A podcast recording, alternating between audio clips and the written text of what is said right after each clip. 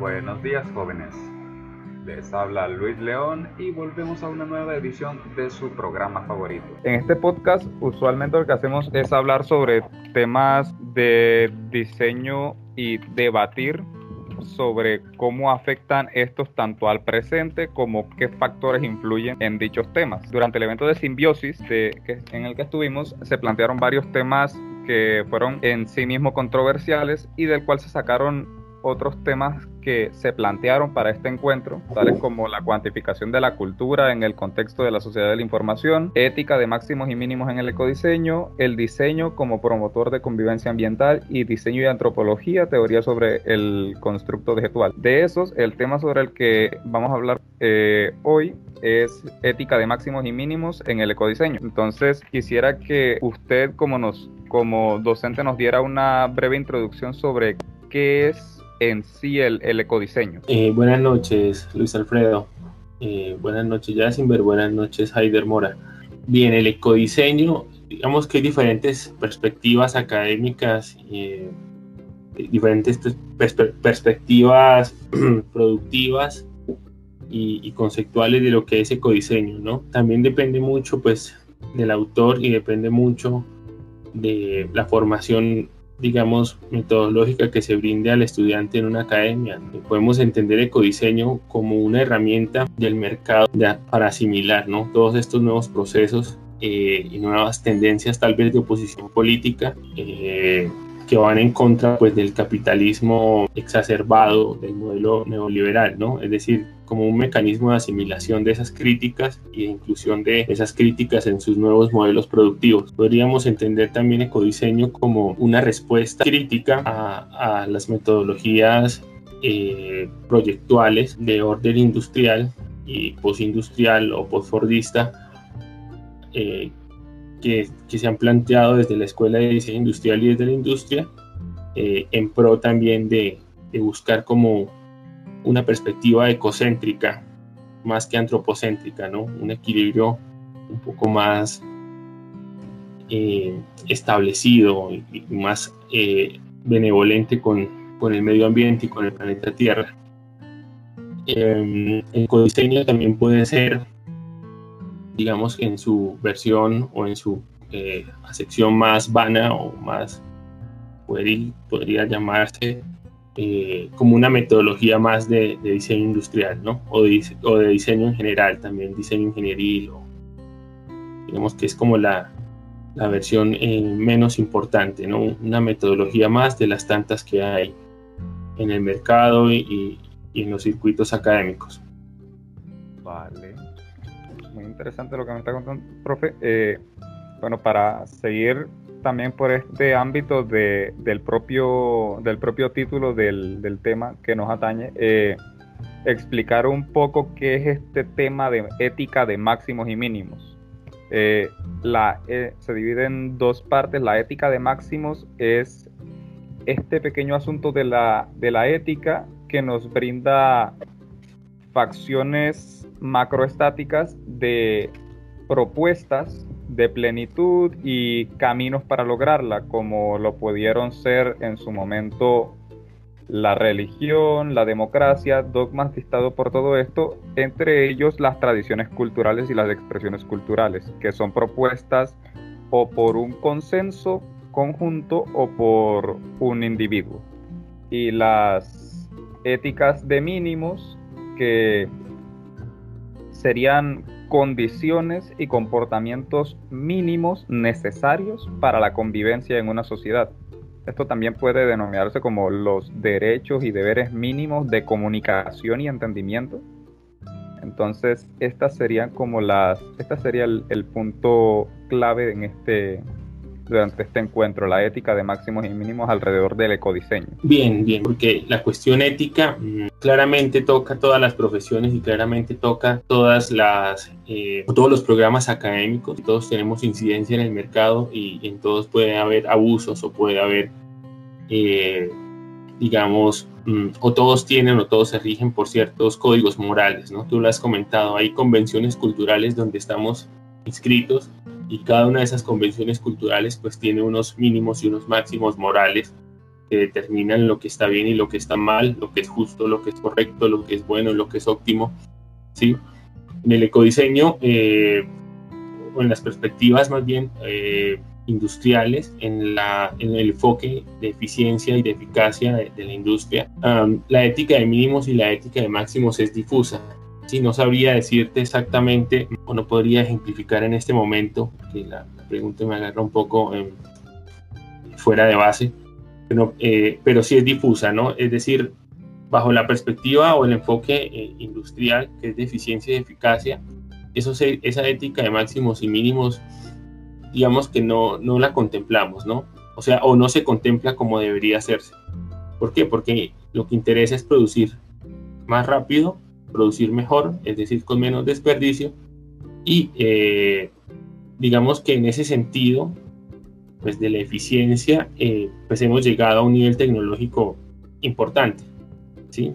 Eh, digamos que somos muy eficientes al momento de diseñar, somos muy eficientes al momento de producir, somos muy eficientes al momento de distribuir y de hacer publicidad. Pero digamos que esa eficiencia no tiene nada que ver claramente con el impacto ambiental, ¿no? todos sabemos, o bueno, no todos, deberíamos, deberíamos saberlo todos, que más o menos se recicla entre el 5 y el 10% de, de los productos que se diseñan, ¿sí?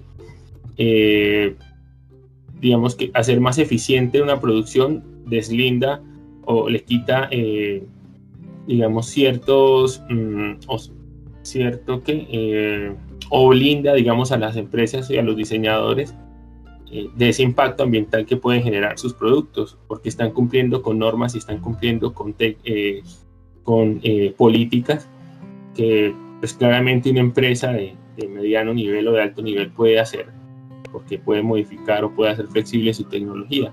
Sin embargo, el impacto sigue siendo el mismo, solo es más eficiente la producción.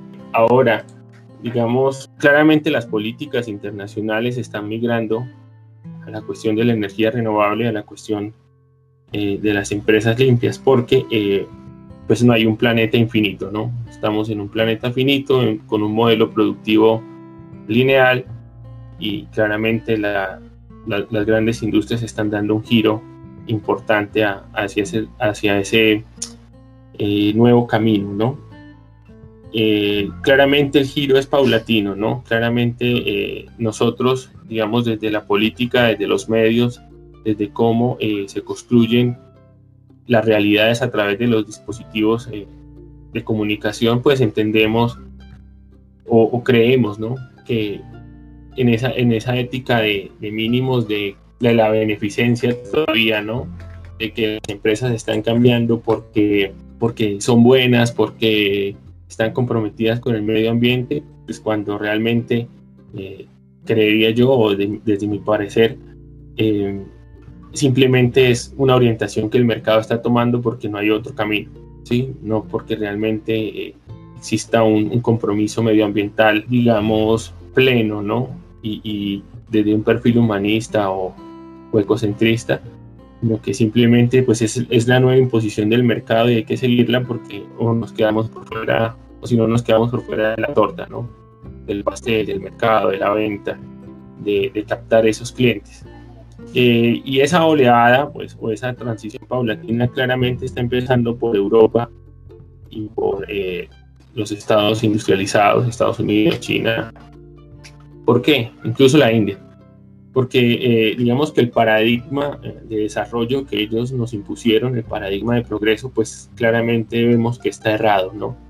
un paradigma de consumo, de gasto, de imposición, de conquista, de dominación, de extracción, de explotación humana, de explotación material, de explotación animal, eh, de explotación a la naturaleza y están tratando de, dar un viro de 360 grados hacia otro paradigma, eh, digamos, menos, menos eh, malicioso y, dañino, ¿no? y por eso pues están impulsando este tipo de políticas. Nosotros, eh, digamos que desde Latinoamérica o desde países que comparten nuestra condición de exclusión política y exclusión social, pues eh, estamos ajenos a esas decisiones, porque mm, por desgracia eh, nuestros gobiernos eh, responden a esas políticas internacionales. Entonces, eh, desde esa perspectiva, pues bueno, los países em, mal llamados desarrollados o países del primer mundo, mm, pues están haciendo todo lo posible por, mantener el estatus, el status quo en el que estamos, pero dentro de una perspectiva ambiental, ¿no? Porque no hay otro camino, es simplemente por eso. Bueno, profe, eh, sí, es muy acertada eh, de todo lo que ha, dicho. Pues siguiendo con la misma línea, pues hay una pregunta muy particular que, que queremos hacerle y es que, por ejemplo, ser un diseñador sostenible consiste en algo más que el uso de papel reciclado y. Eh, también abarca otra, otra, otra pregunta dentro de esta y, es que, ¿qué es un diseñador sostenible? Y, por ejemplo, de la cuna a la cuna del diseño, negarse a trabajar para las empresas poco éticas. Cuéntenos un poco sobre eso. Bien, es una cuestión de, de, ética, moral, de convicciones políticas, ¿no? Eh, hay un ejemplo muy sencillo, ¿no? ¿Cuántas personas tienen que ser infelices para que yo me coma un simple huevo en la mañana. Un huevo con sal, un huevo frito. Muchas seguramente. Eh, digamos que el sistema de acumulación de capital, eh, que es el que, en el que estamos, ¿no? que condiciona también el estilo de vida, el estatus está parado bajo las clases sociales, pues eh, claramente exige diseñadores que estén dispuestos a hacer un brazo armado del capitalismo, ¿no? a seducir a compradores, a seducir usuarios, a eh, jugar con las emociones, los sentimientos, las aspiraciones y la progresión personal de cada sujeto, de cada mujer, de cada hombre, de cada niño que esté en el planeta y que pueda comprar y consumir o que pueda ser parte del sistema no comprando y consumiendo, pero sí eh, como un engranaje productivo. Yo creo que los diseñadores eh, en general, o sea, todos nosotros los que estamos, mm, digamos caminando por este, por esta profesión o por este por esta rama de la, de la academia, eh, carecemos en cierta medida de conciencia política, de conciencia moral. Yo creo que en todas las instituciones académicas eh, donde se oferta diseño industrial o diseño general, eh, hace falta más una profundidad o una robustez teórica centrada en la filosofía, en la sociología, en la antropología, que permita que los diseñadores no también no terminen seducidos, ¿no? Por, por ese mercado, por hacer parte de ese, de ese monstruo colosal que es el, eh, la compra y la venta, ¿no? El, mercado, el, diseño de sueños también. Yo creo que, es decir, nos enseñan todo, nos forman todo eh, o, nos dan todas las herramientas para pues, entrar fácilmente a ese mercado y, creer también en el sueño del, consumo, ¿no? y, nos despojan eh, o no nos permiten o nos niegan el acceso a, robustecer más la conciencia crítica y, la conciencia política, que es en última la que nos permite tomar decisiones de si sí voy a vender mi alma al diablo, si voy a auditar eh, a favor o en contra de un proyecto, si voy a utilizar X o Y material en, en pro de, pues, de una corporación ¿no? y de las ganancias eh, sacrificando pues la dignidad humana, ¿no? En últimas, o la dignidad eh, eh, animal o de la fauna y la flora en general. Creo que, que realmente el problema de los diseñadores radica en eso, ¿no? En la falta de, de construcción de conciencia política, de conciencia crítica y de una base teórica sentada en las humanidades que sea mucho más profunda y robusta. Somos unos obreros calificados, creería yo, ¿no? Es como nos han formado, como se ha venido reproduciendo ese patrón de, formación en la mayoría de academias colombianas y del mundo posiblemente. Un modelo lineal hacia la parte industrial y menos enfocado en la parte de las ciencias sociales de la profesión. Mm, lo que pasa es que eh, nosotros estamos desde el diseño muy aislados, eh, incluso de todo el sistema productivo. Si nosotros simplemente tenemos una tarea y es, bueno, como, como se ha percibido el perfil de diseñador industrial, ¿no? Y es proponer. Proponer, idear, mm, construir y entregar a que los demás, eh, digamos, hagan magia con ese producto. Magia me refiero es a que logren puntos de equilibrio, a que lo distribuyan, a la publicidad y pues a todo lo que tiene que ver con el plus valor y la ganancia. Eh, nosotros digamos que no entendemos mucho de economía tampoco, tenemos una carencia en, esa matemática financiera, ¿sí? Eh, tenemos una carencia en, entender el mundo, en ser empáticos con, con los humanos eh, a los que les básicamente que sometemos a, a usar nuestros productos, ¿sí? Digamos, bueno, siempre se ha hablado de codiseño, de no diseño, de diseño participativo, pero eh, yo creo, desde mi experiencia, que la mayoría de esos proyectos, eh, digamos que no tienen un fin y no tienen eh, una enseñanza positiva para, para las poblaciones donde se aplican creo que la mayoría de las personas que se escudan o profesionales que se escudan en esas figuras para intervenir comunidades, pues están buscando es eh, su propio beneficio, más que el beneficio de las comunidades.